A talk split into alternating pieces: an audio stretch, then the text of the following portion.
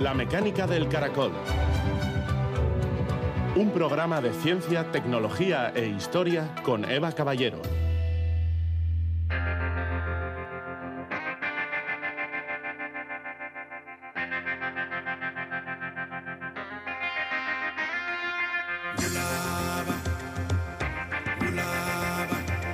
El cerebro es el órgano de las maravillas, el único órgano que se pregunta a sí mismo.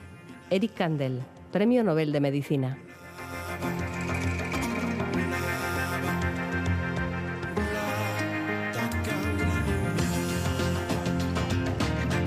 Gabón, el cerebro humano es un producto ciertamente singular en el reino animal, tan complejo y sofisticado. Hoy nos acompaña la neurocientífica Amanda Sierra para repasar las conclusiones de un estudio que relaciona la evolución del cerebro con el núcleo accumbens, el gestor de nuestro circuito de recompensa, ese que hace que nos guste la comida y el sexo y que nos den placer cosas menos saludables como el alcohol y las drogas. Este trabajo determina que nuestro núcleo accumbens presenta niveles altos de un neurotransmisor que alimenta el apetito por la grasa, lo que pudo favorecer en consecuencia el desarrollo de un cerebro cada vez más complejo. Como contrapartida negativa, nos hizo también más vulnerables a los trastornos alimentarios y al abuso de sustancias como las drogas y el alcohol. Otro tipo de inteligencia, la artificial, está experimentando un momento de expansión que plantea no pocas reflexiones. La Real Sociedad Vascongada de Amigos del País nos invita a asistir a lo largo de varias semanas a una serie de mesas redondas que analizarán diferentes cuestiones relacionadas con esta revolución de la inteligencia artificial, que es ya una realidad muy palpable. Uno de los primeros ponentes, José Antonio Lozano, director del Centro Vasco de Matemática Aplicada, es hoy nuestro invitado. Y nos haremos eco también de un estudio realizado por un equipo internacional que ha estudiado datos epidemiológicos de la gripe aviar desde 2005 y que concluye que el epicentro de esta gripe H5 se ha trasladado desde Asia hacia zonas de África y Europa, donde en los últimos años entre las aves silvestres han emergido nuevos linajes. Comenzamos.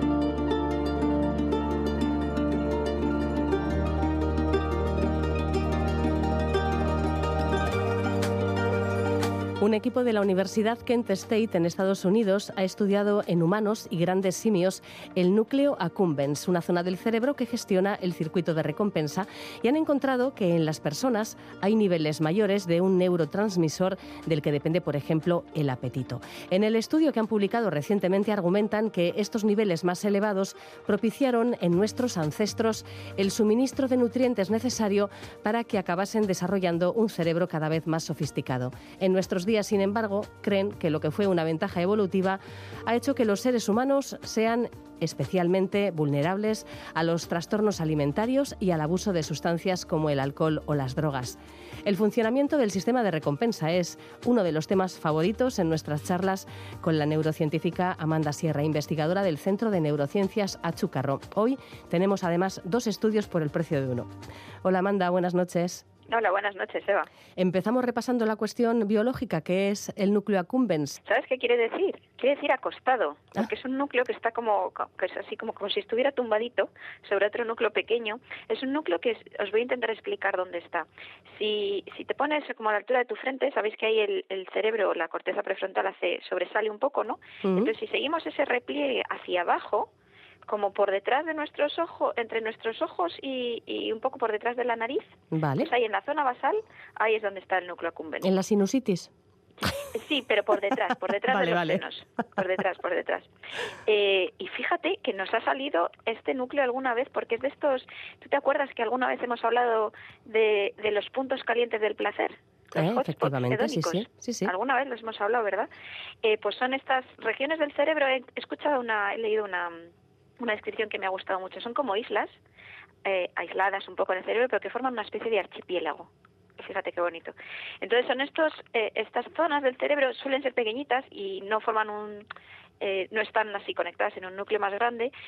Que lo que pasa es que cuando se activan nosotros sentimos placer y cuando hacemos eh, actividades que nos resultan placenteras son las que eh, tienen actividad cerebral y nos hacen percibir su actividad cerebral como algo placentero, generalmente relacionadas con la dopamina y, el sistema de recompensa que hemos hablado otras veces.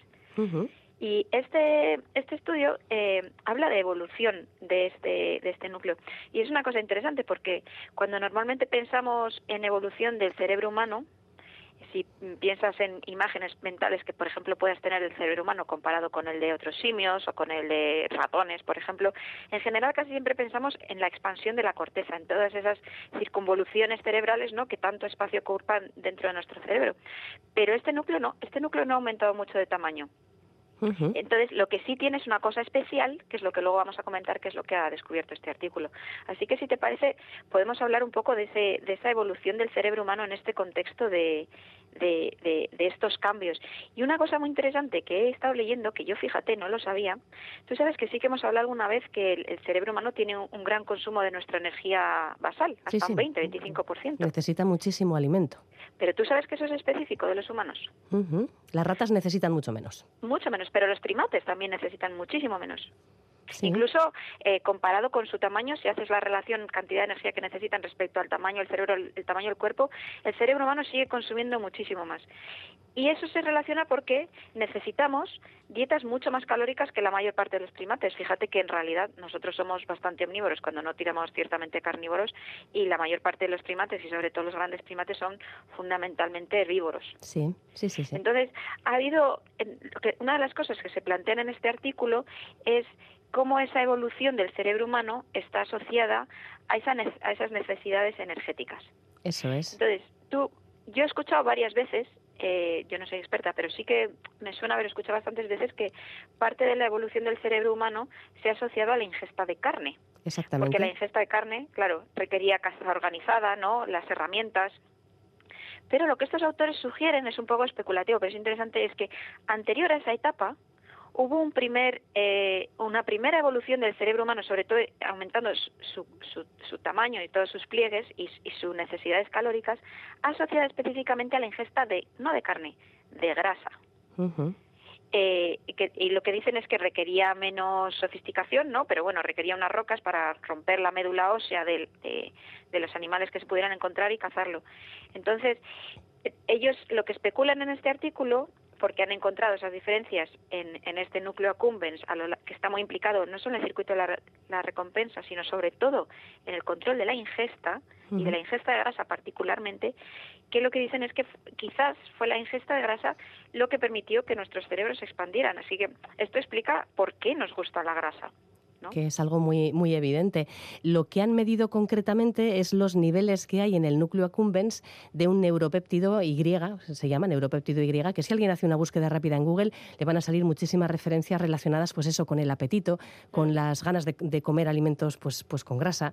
Y, y han visto efectivamente que en los humanos los niveles de este neurotransmisor son mayores que en los grandes simios. Eh, esta diferencia es la que podría explicar pues todo ese, ese, cambio, esa evolución del cerebro. ¿no? Cuanto más apetito por la grasa, más nutrientes llegan al organismo, el cerebro consigue más combustible y el cerebro tiene más em, pues eso, combustible para desarrollarse e ir evolucionando. Esta es un poco la teoría, ¿verdad?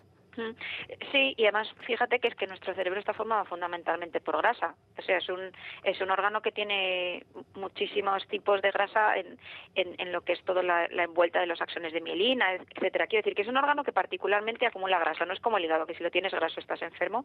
Nuestro cerebro es fundamentalmente grasa.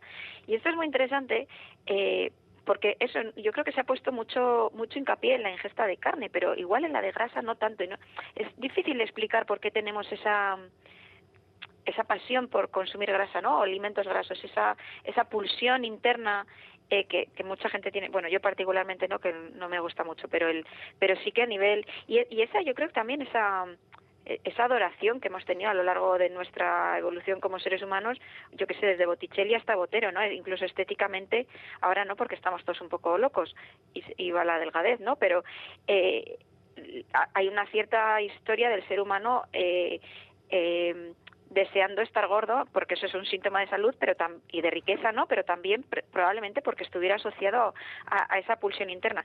¿Sabes también que los humanos, los seres humanos, los bebés humanos, son mucho más gorditos que cualquier otro mamífero. Quiere decir que parece que el, cuerpo humano está particularmente eh, dispuesto a acumular grasa y parte de esto eh, es lo que han descubierto en este artículo, esta diferencia evolutiva, este neuropéptido Y. ¿Por qué se llama neuropéptido? Pues porque es como una proteína, pero muy pequeñita. O sea, es, una cosa, es fascinante que una cosa tan pequeña, fíjate que tiene solamente 36 de los ladrillos fundamentales de las proteínas, que, son los aminoácidos, tiene 36.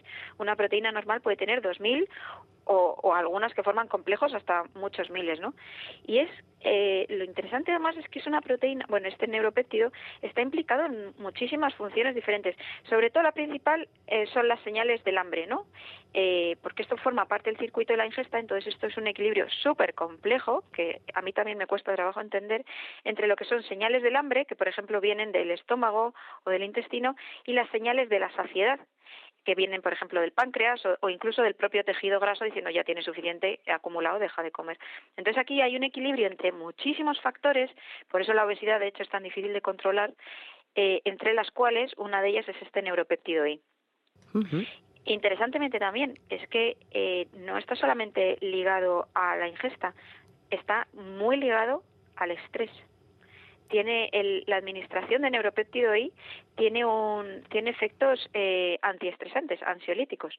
Y fíjate que está buscando que hay eh, bastantes ensayos clínicos eh, utilizando utilizando neuropéptido I que intentan administrarlo directamente mm, vía nasal, porque vía nasal se absorbe rápidamente y más o menos rápidamente llega al cerebro. Entonces, por ejemplo, lo están utilizando en, en ensayos clínicos que están, o sea, por poner las cosas en contexto, llevamos 20, 30 años aprendiendo sobre el neuropéptido Y en ratones y en otros animales de experimentación y ahora por fin todo lo que hemos aprendido está, digamos, eh, coalesciendo en desarrollar ensayos clínicos que pueden tener utilidad en humanos, ¿no? Por ejemplo, eso, este neuropéptido Y como antidepresivo o en, en estrés postraumático. Fíjate qué interesante. Sí, sí, y yo creo que ese vínculo entre estrés y ingesta es muy interesante es muy interesante porque para muchas personas eh, la ansiedad se calma comiendo. Exactamente. Y es que exactamente lo que le pasa a nuestro cerebro. Nuestra ansiedad se calma, se calma comiendo porque se generan señales como este cuando comemos, como este neuropéptido I, que no solamente le dicen a nuestro cerebro está saciado, sino que además producen este efecto ansiolítico. Fíjate qué cosa tan interesante. Sí, y, permíteme otro apunte. Para muchas personas eh, la clave para acabar con la ansiedad es beber alcohol o, consumir eh, drogas de abuso. Y esto también es algo que apunta el artículo, como esta peculiaridad humana que resultó tan útil para bueno, desarrollar un cerebro pues, cada vez más, más sofisticado, pues en la actualidad eh, tiene relación con el riesgo de adicciones y de trastornos alimentarios. Claro, parece que por, por, esa particularidad de nuestro cerebro somos particularmente, pues, esa particularidad anatómica de cómo han ido evolucionando, eh, eso también nos hace especialmente susceptibles a, a, la obesidad y a la adicción. Eso no quiere decir que otros animales no puedan tener obesidad y adicción. Ya te digo que en animales de experimentación en ratones es fácil, o sea, ratones obesos, ya te digo, se ponen a comer, si no les pones freno se ponen gordísimos. Y adicción también, tú puedes tener ratas adictas a la cocaína. Eso experimentalmente, eh, de hecho se, se hacen ese tipo de experimentos para entender los circuitos que generan, que controlan la adicción y probar nuevos fármacos que permitan eh, luego a las personas eh, desengancharse ¿no? de, esa cocaína o la heroína o lo que sea. O sea, otros animales también lo tienen, lo que pasa es que igual en su en la vida salvaje no tienen acceso a, tanta comida extra, ¿no? Como tenemos nosotros que estamos rodeados de comida, de hecho, hipercalórica, ¿no? Toda la comida rápida y demás. Eh, entonces, claro, eh, es como se juntan un poco, y, además con más razón ahora todavía, el hambre con las ganas de comer, literalmente, ¿no? Tenemos Eh, un circuito especialmente diseñado para querer comer grasa y al que le produce satisfacción y felicidad eh, placer comer grasa y estamos eh, completamente rodeados de, eh, de, de, alimentos que son eh, nutritivamente pobres, pero calóricamente y, muy ricos en grasas. Sí, sí. Y eso es un problema. Y más cuando, ya hablando de obesidad, que tiramos un poco para, no lo que estamos hablando, pero la obesidad que particularmente, como te decía, esa ingesta y esa saciedad es un circuito tan absolutamente complicado que es que es casi diabólico, porque no es una cosa me hace que tenga hambre y otra cosa me sacia, sino que tienes muchísimas variables y muchísimos factores. Entonces, claro, eso hay que ponerlo un poco, utilizar toda esta información para poner en contexto, no solo de nuestra evolución como especie, sino, bueno, los problemas a los que nos enfrentamos ahora como especie, ¿no? Esta, esta especie de pandemia de obesidad casi que estamos viviendo. Bueno, es que cuando charlamos con Juan Ignacio Pérez Iglesias sobre fisiología humana, más de una vez ha salido a relucir esta cuestión de cómo somos una especie que tiende a acumular grasa porque es lo que salvó a nuestros ancestros en el pasado en tiempo de hambrunas, en tiempos de sequías, en tiempos de, problemas para, para, conseguir alimentos. Entonces, eh, que las personas en aquella época fueran capaces de, acumular reservas de grasa era la diferencia entre sobrevivir y reproducirse o, fenecer. Entonces, claro, mm, se nos da muy bien acumular grasa, muy bien. Muy bien, somos buenísimos acumulando. Se nos da fenomenal. lo saben todos nuestros oyentes.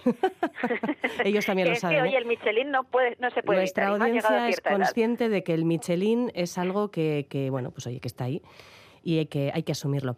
Em, hay otro artículo también muy interesante relacionado precisamente con, con este concepto del hedonismo, del placer, mm, relacionándolo con el afecto humano. Es eh, también un artículo publicado, bueno, este tiene ya un poquito más de tiempo que, que el que mencionábamos hace un momento, eh, pero bueno, mm, te parece que puede ser interesante ligarlos, ¿no? Experimentar placer y displacer, o sea, no sé cómo traducir displacer, disgusto quizás, mm, ah, lo contrario al placer. Sí, no sé muy es, bien cómo es algo inherente a la vida y es un área de investigación, la verdad, muy interesante cuando se junta pues con, con, con todo este tema de la neurobiología. Bueno, ¿qué es lo que nos cuenta este artículo? Bueno, el artículo es un poco difícil de entender, pero a mí me interesa un menos poco. Mal que te tenemos, menos mal que te tenemos. bueno, haré lo que pueda. Eh, eh, a mí me interesa, es, muy difícil, la verdad, esta, zona, porque ya entramos en, en una zona muy, mucho más relacionada con la psicología que con la neurociencia, ¿no? Entonces aquí es casi llegamos a aspectos que son un poco especulativos, más que que se haya demostrado cosas. Fíjate que preparando un poco esto he decidido buscar eh, la palabra hedonismo. Digo, exactamente qué es el hedonismo. El hedonismo es cuando eh, e, entendemos que, que hay una igualdad entre el bien y el placer. Es decir, hacer cosas buenas nos produce placer y eh, lo que nos produce placer son cosas buenas, ¿no? Y a mí esto me interesa porque, y esto ya entramos eso en una fase medio de psicología, medio de filosofía, porque yo creo que todas nuestras decisiones, las que tomamos las personas, tienen una base moral. Pero todo eso tiene un trasfondo hedonista, porque eh, al final lo, lo, hacemos cosas que creemos que están bien porque nos hacen sentir bien, es decir, porque sentimos placer, ¿no? Entonces yo creo que hasta cierto punto este hedonismo es adaptativo, ¿no? Eh, es decir, hace bien a nuestra especie hacer, hacer cosas buenas, no solamente para uno mismo, sino para otros, ¿no? ¿Y hasta qué punto este hedonismo es, es humano? ¿O ¿Tú crees que esto es una característica humana solo o que es una característica eh, del de, todos los mamíferos. O sea, ¿hasta qué punto esto verdaderamente evolutivamente eh, ¿cuándo ha surgido? Esto es una pregunta interesante para la que ya te digo que no tengo respuesta. Sinceramente no me lo he planteado nunca. Sí que es cierto que, se observa en muchísimos eh, animales eh, en relaciones que podríamos calificar incluso de afectuosas, ¿no? De, claro, eso es. Efectivamente. Y, no, y no solamente entre eh, madres y crías o progenitores, vamos, progenitores en general y crías, sino entre pues compañeros de, manada y yo no sé, yo, sí que sí. que veo estos animales y, y, veo afecto. Es relativamente evidente que cosas como pues la ingesta nos produzca placer, eh, tener relaciones sexuales nos produzca placer, pero ¿por qué cosas estéticas o cosas emocionales?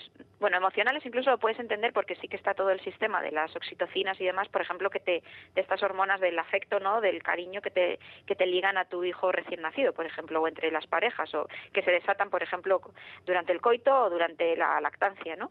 Pero ¿por qué hay, hay a mí hay cosas que no, o sea, me resulta interesante entender cómo por qué ha ocurrido ese vínculo no solo evolutivamente, sino eh, socialmente, ¿por qué cosas estéticas nos dan placer?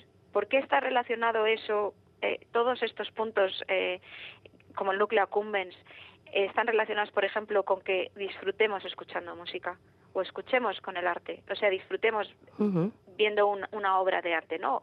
Ya sea teatro, cine, pintura, escultura. ¿Por qué esas cosas que ya no son necesarias para nuestra supervivencia nos pueden llegar a producir ese mismo placer? Eso es una cosa que, creo que todavía no... Por eso, como está un poco a caballo entre la neurociencia y ya una cosa un poco más menos demostrable, sino un poco más elucubrativa de algunos aspectos de la psicología y la, y la Sí, entramos en, el pues campo del, del, disfrute, eh, que, que, bueno, que puede venir por diferentes vías. Claro, pero tú sabes que es que leyendo he encontrado muchas cosas interesantes. Claro, el exceso de hedonismo, no todo el hedonismo es bueno, puede haber un exceso de hedonismo. De hecho, hay una escala hedónica. Anda. Fíjate, ya sabes cómo somos los científicos que tenemos que ponerle números a todo. claro, el, el exceso de hedonismo, eh, mm, bueno, esto está evidentemente escrito por americanos, ¿no? Dicen que impide el éxito. Pongo aquí entre comillas el éxito porque es el éxito, pues eso, definido desde una perspectiva eh, muy eh, muy suya, muy americana, ¿no? Pues, por ejemplo, la riqueza o, el nivel educativo, ¿no? Eh, pero sigue siendo, aunque no lo ponga uno en esos términos, sigue siendo interesante entender que, que, claro, este sistema podría hasta cierto punto hacernos eh, adaptativamente una, una especie más mm, más adaptada, eh, más evolucionada, ¿no? Pero claro, un exceso de activación de estos sistemas, pues por ejemplo, como pasa con las drogas de abuso, claro, te hace, evidentemente, te hace completamente disfuncional, ¿no? Porque no participas de otras eh, de otras facetas de tu vida, ¿no?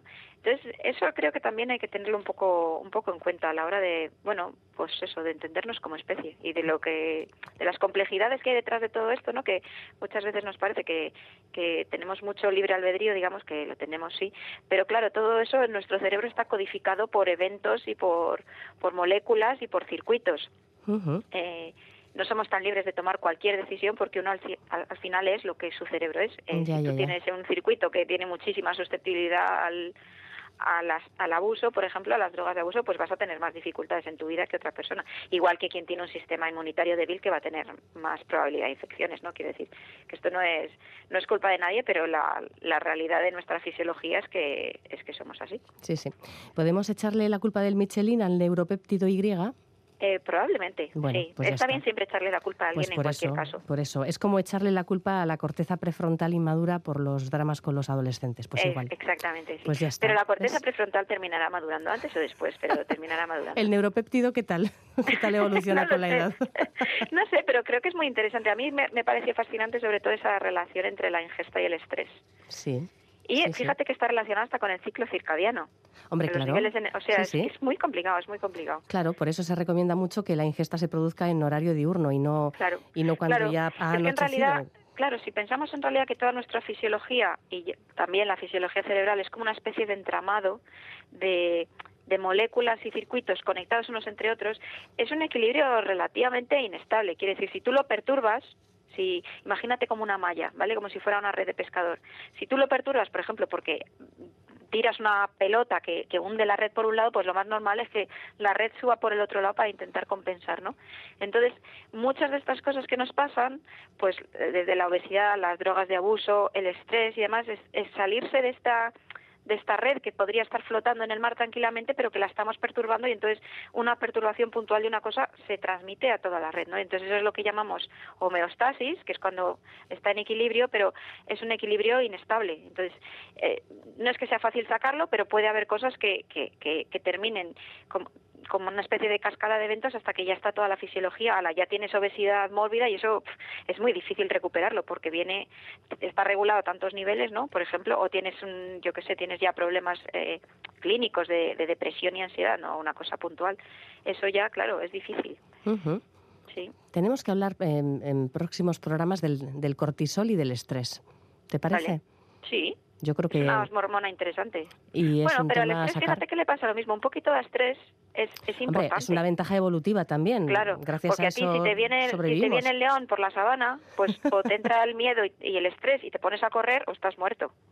El problema es eso, cuando está fuera de control, que es lo que les pasa a todos estos sistemas fisiológicos. Cuando se salen de esa homeostasis, de esa, de esa red, ¿no? Que ya está, que tiene formas así, ya no está recta, tumbadita encima del agua, bien equilibrada, sino que eh, pues está fuera de control y eso ya, claro. Sí, sí. Complicado. Es que somos eh, seres con una biología paleolítica y, con inteligencia artificial en el teléfono móvil, así que, en fin, hay alguna pequeña disrupción tenía que haber, es así. Claro, claro. Bueno, Amanda, pues lo dicho, nos apuntamos el tema del estrés, venga. Que, venga, muy bien, pasamos del hedonismo al estrés, de esto va a motivar, al otro, ¿no? Esto seguro que va a motivar mucho a la audiencia. vale, muy bien. Gracias, Amanda. Muchas gracias, hasta luego.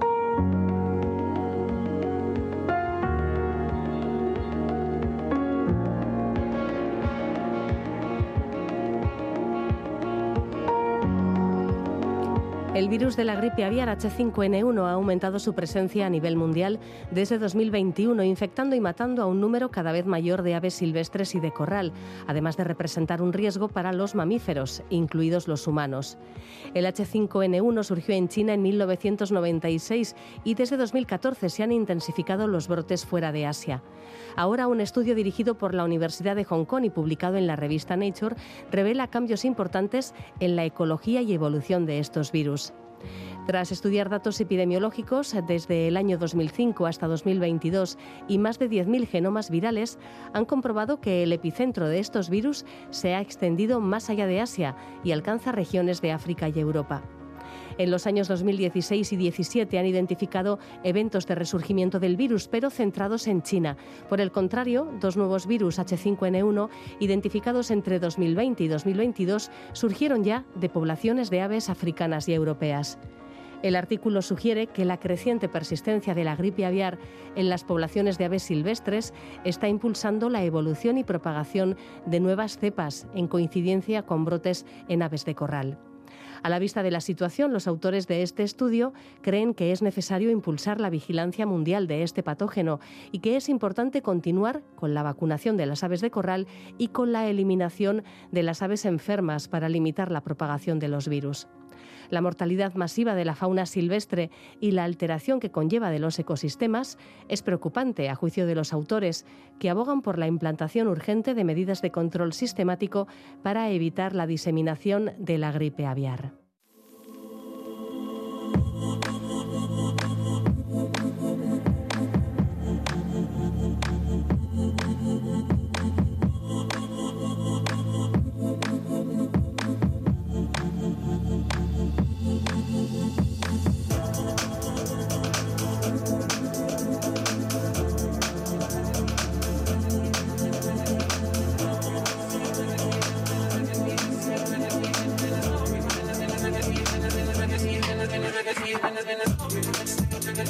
¿Qué implicaciones, qué desafíos plantea la expansión de la inteligencia artificial en las empresas, en la industria, en el ámbito doméstico, incluso en el ámbito de las relaciones sociales, cada vez más marcado por la tecnología? Ahondar en esta nueva revolución ya en marcha y descubrir qué retos, ventajas y riesgos implica es el objetivo de un ciclo de actividades organizado por la Real Sociedad Vascongada de Amigos del País. A partir de mañana, 19 de octubre y hasta el 16 de noviembre, nos propone cinco mesas redondas en las que especialistas en temas muy diversos analizan el presente y futuro de la inteligencia artificial, desde los vehículos autónomos a la educación, desde la salud a los claroscuros legales. La primera de las mesas redondas lleva como como título Inteligencia Artificial, la revolución ya está aquí y tendrá lugar mañana, 19 de octubre, en la sala de conferencias de las Juntas Generales de Vizcaya, en Bilbao, a las 6 de la tarde. Los ponentes son José Antonio Lozano, catedrático de la Universidad del País Vasco y director del Centro BECAM, Centro de Matemáticas Aplicadas, Iker Pastor, catedrático de la Universidad de Deusto y director del Máster Computación y Sistemas Inteligentes, e Ignacio Álvarez, investigador en el área sobre vehículos autónomos en la empresa Intel. Estará moderada por el profesor emérito de la Universidad del País Vasco, José Manuel Barandiarán. Hoy nos acompaña José Antonio Lozano, director de BECAM, para introducirnos en este mundo, en esta revolución de la inteligencia artificial. Buenas noches, José Antonio. Hola, muy buenas noches, Eva. ¿Estamos ante un cambio de paradigma, el fin de un tiempo y el comienzo de la era de la inteligencia artificial? Bueno, no sé si para tanto. Yo creo que la, inteligencia artificial ha ido llegando poco a poco. Lo que pasa es que en los últimos, el último año, los últimos dos años, pues la aparición de herramientas como el chat GPT, pues sí que de alguna forma ha impactado de forma más importante en la sociedad. Pero el cambio ya venía de antes, o digamos la, la utilización de la inteligencia artificial de forma más o menos no diría que masiva, pero sí generalista, sí que venía de antes. Ya que mencionas ChatGPT, ha sido el protagonista de mil y una conversaciones, entrevistas, cursos, cursos además organizados de forma acelerada para adecuar eh, ciertos empleos, ciertas labores a, los nuevos tiempos. Mm, pero esta es solo una aplicación más de la inteligencia artificial. No sé si podrías destacarnos otros avances recientes en este campo que quizás hayan tenido menos publicidad, pero que sean igualmente relevantes. Sí. Bueno, hay, hay muchos nuevamente, ¿no? Pues uno podríamos destacar mucho, pero quizás por destacar uno, diría eh, el plegado de las proteínas. Mira, eh, los premios BBVA fueron, los premios Fronteras de Conocimiento BBVA fueron, bueno, pues se dieron creo que no sé, en junio o en julio, y uno de las, uno de los grupos agraciados era un grupo, una de las personas o de los grupos premiados era un grupo que había resuelto el problema del plegado de la proteína y lo habían resuelto con técnicas de inteligencia artificial.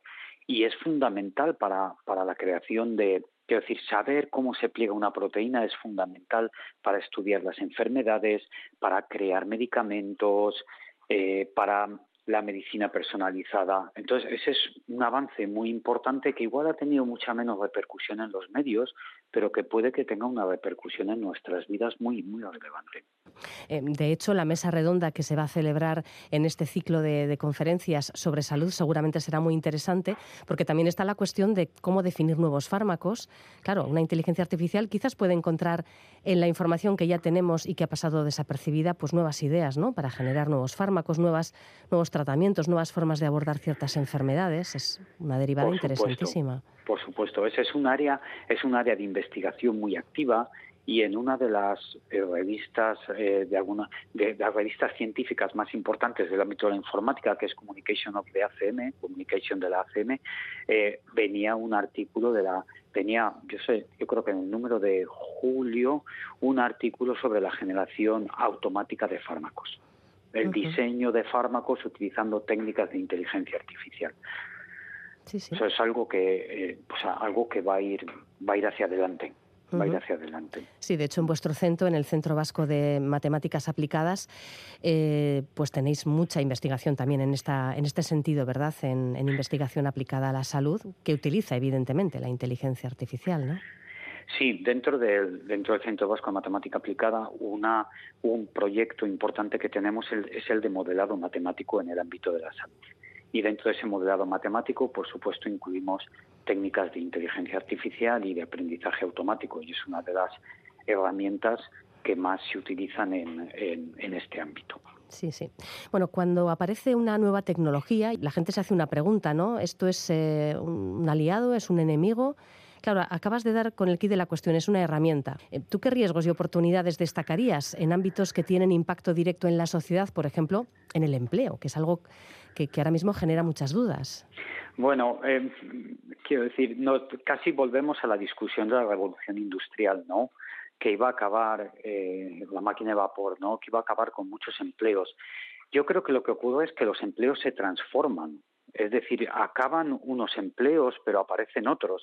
Quizás eh, el ejemplo es que Internet el, el, hecho de, de, la aparición de Internet, pues probablemente acabó con muchos empleos pero ha creado otros nuevos empleos que son diferentes. Por ejemplo, el, pues, el, el, community manager en una empresa, ¿no? Esto no existía hace, hace 20 años.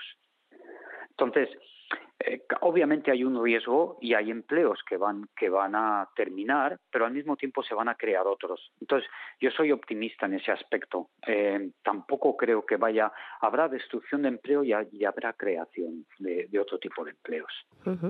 Eh, como profesor, ¿cómo ves el impacto de la inteligencia artificial en el sector académico? Claro, em, me consta que ha habido auténticos quebraderos de cabeza durante los primeros meses de expansión de ChatGPT para descubrir mm, trabajos eh, no ya fusilados de un libro, sino directamente, bueno, pues copiados desde del ChatGPT que te los hace en 30 segundos.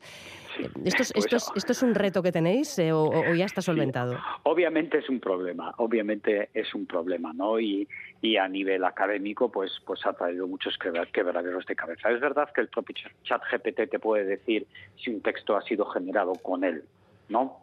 Con lo cual eso también ayuda a identificar quién a, identificar quién está haciendo trampas, ¿no? Eh, en todo caso, yo creo que hay que utilizarlo como una herramienta y como una herramienta de ayuda. Eh, y hay que buscar formas para que, obviamente, no influya en la evaluación de los alumnos, ¿no? que de alguna forma es el aspecto más crítico ¿no? que influye en la evaluación de los alumnos. Hay que buscar métodos para que no influya en la evaluación de los alumnos, pero al mismo tiempo hay que enseñar a los alumnos a, utilizarlo de forma de forma en su beneficio, ¿no? Hay que hay que enseñarles a, que lo puedan utilizar para adquirir conocimientos y yo creo que se puede utilizar como una herramienta más también en el aula, ¿por qué no? En eh, la charla, bueno, en la mesa redonda en la que participas eh, mañana jueves, pues vas a compartir mesa con un investigador, Ignacio Álvarez, lo mencionaba antes, que trabaja en el área de vehículos autónomos y sistemas de transporte inteligentes. Em, la movilidad también es uno de los grandes retos ¿no? que, se plantea ahora mismo nuestra sociedad y queremos saber si la inteligencia artificial va a ayudarnos a, bueno, pues... Eh, movernos mejor, contaminando menos, a ser posible, eh, conseguir una movilidad más sostenible. En ese aspecto, a mí no me cabe la menor duda de que sí. La respuesta es sí. Eh, los coches autónomos son una realidad hasta cierto nivel y uno de los problemas para que no sean una realidad del todo es la conectividad. Si somos capaces de mejorar la conectividad y el entendimiento entre ellos, creo que vamos a ir a un sistema de movilidad que va a ser más fiable y va a ser eh, y va a consumir menos. Sí que lo sí que lo creo. Sí. ¿Y qué podemos decir sobre mm, cómo aprenden las inteligencias artificiales que utilizamos hoy en día? Porque, bueno, eh, sabemos que aprenden precisamente de toda la información que les proporcionamos, entre otras cosas, ¿no? Con, nuestros, con nuestras interacciones hay quien tiene auténticas charlas con ChatGPT, auténticas conversaciones, ¿no? Un saludo incluido y tal. ¿Tiene que expandirse en cierta manera la forma en la que estas inteligencias eh, artificiales, estas máquinas, aprenden? Sí, sin duda. A ver, las, al final el ChatGPT aprende de toda interacción que tenemos con él, de todos los documentos que encuentra en Internet. Eh, de o sea, de cualquier información que esté disponible va a intentar utilizarla para aprender algo.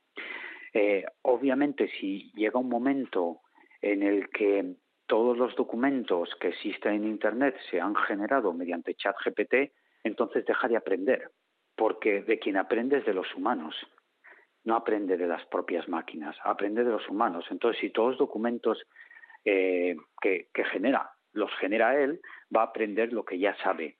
Y aunque es verdad que tienen cierta capacidad de producir cosas nuevas, al final esa capacidad está mediatizada en parte por lo que han aprendido eh, los humanos. Entonces ahí hay un problema real y cómo se puede mejorar la capacidad de aprendizaje y además intentando evitar los sesgos humanos, que eso es algo también importante a tener en cuenta. Pues hay que definir algoritmos específicos, hay que definir algoritmos específicos que tengan en cuenta esos sesgos. Es decir, una de las áreas de investigación de la inteligencia artificial es crear sistemas que carezcan de los sesgos que muchas veces tenemos los humanos. Entonces, la forma de hacerlo es con algoritmos específicos que tratan de, eh, que, de que el modelo que, que, se aprende no tenga esos sesgos. Y eso se, se puede hacer y se está haciendo ahora mismo. ¿Qué nos puedes contar de, las empresas que trabajan en inteligencia artificial y que ahora mismo son bueno, los grandes gigantes tecnológicos que en un momento dado pueden, pueden copar el mercado? ¿no? En el caso de ChatGPT es la empresa mm, OpenAI. OpenAI, OpenAI exactamente. Pero habrá, habrá más, ¿no? Eh, estamos hablando de, un ecosistema en el que abundan las diferentes especies. Eh, ¿cómo, ¿Cómo podríamos definir el ecosistema de la inteligencia artificial? A ver, ahora mismo, por ejemplo, una herramienta como ChatGPT solo la tiene, solo la tiene OpenAI. Ah, no hay otra, quiero decir, no hay, existen otras empresas que, están tratando de hacer cosas similares, pero ahora mismo eh, el que tiene la herramienta más potente es OpenAI. Em, el mundo, el mundo de la tecnología y el mundo principalmente de inteligencia artificial se mueve a una velocidad muy grande y entonces las spin-offs son muy importantes. Entonces, lo que hoy es muy importante, mañana deja de serlo. Entonces, aunque parezca que hoy OpenAI puede ser eh, la única, puede que de aquí a poco tiempo aparezca otra que, deje a OpenAI vieja. Entonces es una competición, es una competición muy muy fuerte y es verdad que uno puede pensar que Google eh, bueno, pues al final es una, una empresa dominante, pero al mismo tiempo tienes otras al lado, tienes Microsoft, tienes, tienes Apple, tienes... O sea que, que bueno, que las cosas van muy rápido. Dudas también eh, sobre cuestiones éticas y de privacidad son las que se pueden poner sobre la mesa cuando hablamos de, compartir datos, ¿verdad? Datos eh, a veces eh, a nivel empresarial, a nivel laboral, em, pero otras veces también datos privados, personales, de ocio. De la misma forma que decías antes, que se puede trabajar en algoritmos que eviten los sesgos, se puede trabajar o se debe trabajar en algoritmos más seguros. Bueno, el tema de es, eh, ciberseguridad es complejo, pero es verdad que las técnicas de inteligencia artificial se han incorporado a, las técnicas de, eh, quiero decir, a los métodos de ciberseguridad, tanto en el ataque como en la defensa. También eh, es verdad que existen algoritmos que tratan de aprender a partir de datos con lo que se denomina, a ver cómo se me sale la palabra, privacidad limitada, es que hay que traducirlo al, castellano. Es decir, que no trabajan con, con, datos personales, sino que tratan es de modificar un poco los datos para que no se pueda, o sea, no es una, de alguna forma anonimizan los datos, o sea, tú no les puedes dar la vuelta, pero sí que los datos, la información más relevante de los datos se mantienen pero sí que tratan de anonimizar eh, anonimizar los datos hasta cierto punto. O sea que sí que es también otro tema que obviamente es un tema candente y es un tema en el que se está en el que se está trabajando. Sí, sí. Y otra cuestión, José Antonio, ya la última. Hace unos días nos visitaron tres investigadoras en psicología de la Universidad de Deusto que analizan los sesgos que la inteligencia artificial puede contagiar a las personas.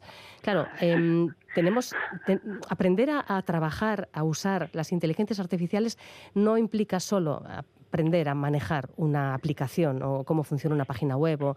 No, no, eh, vamos a tener que, no sé, que acostumbrarnos a, a, nuevas dinámicas, a nuevas formas de trabajo. Nos van a tener que enseñar también este tipo de cuestiones ya relacionadas con mm, no te fíes de todo lo que te dice la máquina. Efectivamente. Sí, y eso es un aspecto importante, ¿no? Porque uno se puede cuestionar hasta qué punto, por ejemplo, un programa de recomendación de música está creando en ti un, gusto específico por una música concreta. ¿no? ¿Hasta qué punto el sistema está sesgando tus gustos hacia una dirección concreta? Entonces sí que es un aspecto a tratar y es, es un aspecto que hay que tratarlo seguramente desde la psicología o desde las ciencias sociales pero es un aspecto muy relevante. Sí, sí, Nos comentaba Elena Matute de la Universidad de Deusto que hay poquita investigación ahora mismo sobre el tema porque, bueno, pues porque el uso de la tecnología nos ha desbordado, ha empezado a usarse de forma masiva y va demasiado rápido. Y la investigación a veces en, psicología, en ciencias sociales va un poquito más, más lento, así que Sí, sí, es así. Igual que la legislación, pues la legislación va también pues detrás, porque los, los desarrollos tecnológicos van tan rápido que, que no dan no dan tiempo a asimilarse, a asimilarse. Sí, sí. Bueno, pues por todas estas derivadas mencionadas es tan interesante este ciclo de actividades, estas cinco mesas redondas que plantea la sociedad, la Real Sociedad Vascongada de Amigos del país. La primera de las charlas tendrá lugar mañana, 19 de octubre, en las Juntas Generales de Vizcaya, a las 6 de la tarde. Inteligencia artificial, la revolución ya está aquí, que es lo que básicamente nos ha dicho ahora mismo José Antonio Lozano, que es uno de los ponentes. Ahí estaremos. Interesante iniciativa, sin duda. Gracias, José Antonio. Muy bien, muchísimas gracias, Eva. La mecánica del caracol. Con Eva Caballero.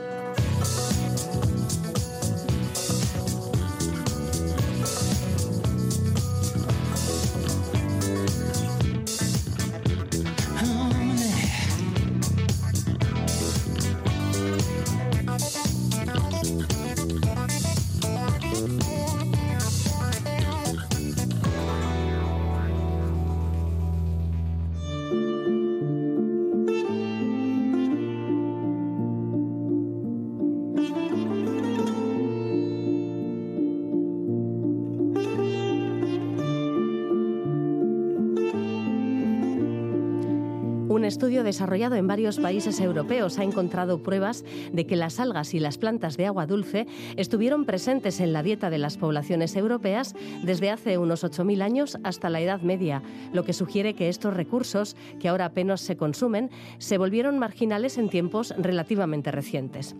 Los relatos históricos hablan de leyes redactadas en el siglo X relacionadas, por ejemplo, con la recolección de algas en países como Islandia, en Bretaña o en Irlanda.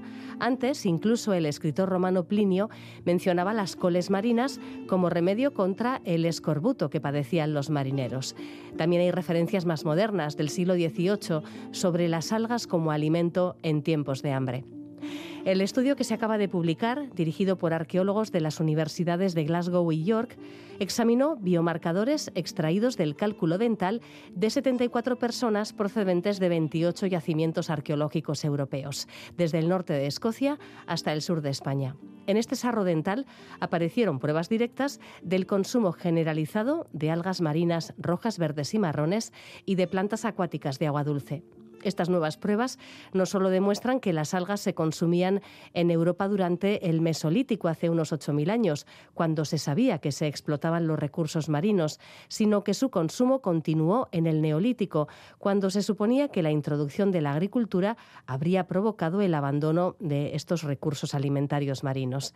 Sin embargo, parece que sus propiedades nutritivas se intuían porque su consumo perduró unos miles de años más y solo se ha abandonado recientemente.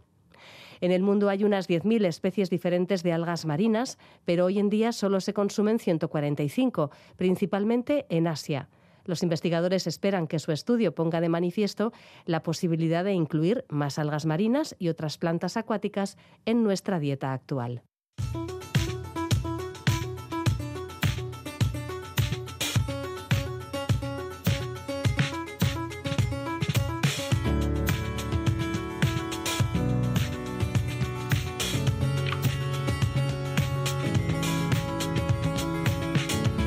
Ciencia de ascensor.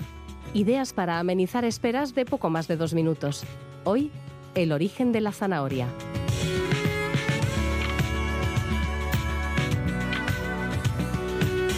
¿Qué hace que una zanahoria sea naranja? La respuesta está en sus genes y en un estudio realizado por la Universidad Estatal de Carolina del Norte que ha secuenciado el genoma de 630 tipos de zanahorias. La respuesta está concretamente en tres genes que deben ser recesivos o estar desactivados para que la zanahoria sea naranja.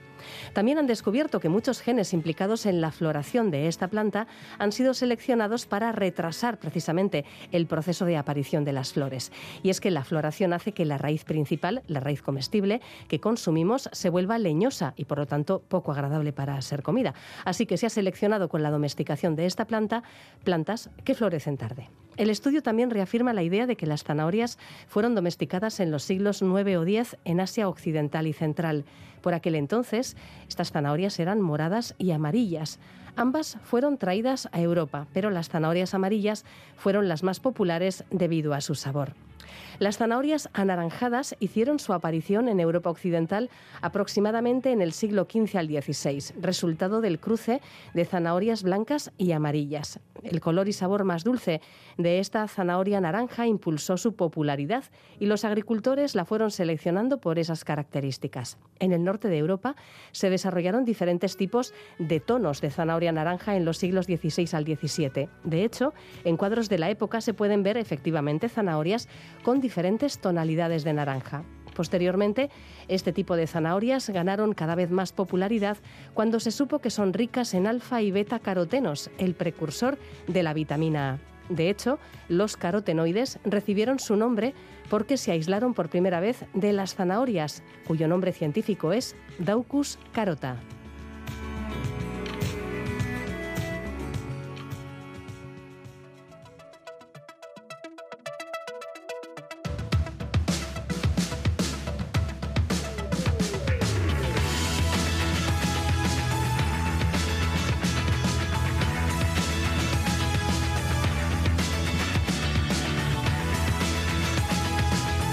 Nos vamos despidiendo con música como cada noche. Llegamos al final de un programa que podréis escuchar de nuevo en nuestra página web eitv.eus barra La Mecánica del Caracol. Ahora hasta mañana.